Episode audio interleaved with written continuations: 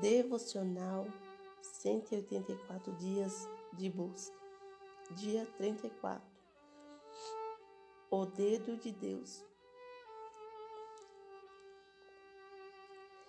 Então disseram os magos a Faraó: Isto é o dedo de Deus. Porém, o coração de Faraó se endureceu e não os ouvia, como o Senhor tinha dito.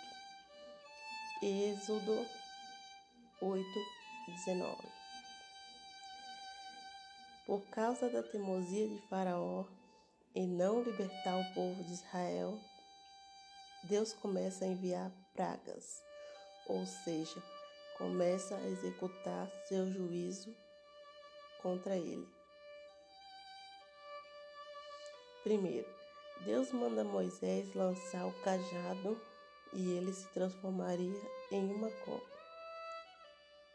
Segundo, Deus manda Moisés tocar com o cajado nos rios e as águas se tornariam em sangue. 3.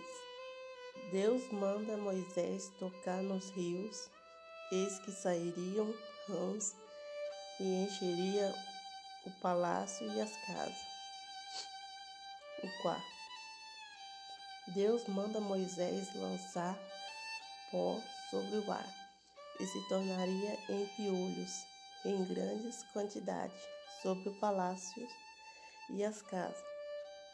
Nesses três sinais, os magos do Egito conseguiram imitar.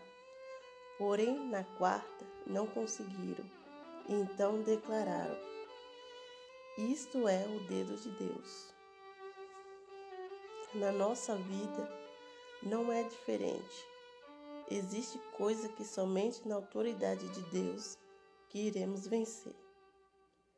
Não podemos ser como Faraó, que fingiu não ver, mas sim reconheceu o Senhor nos seus feitos, lhe rendendo toda honra e toda.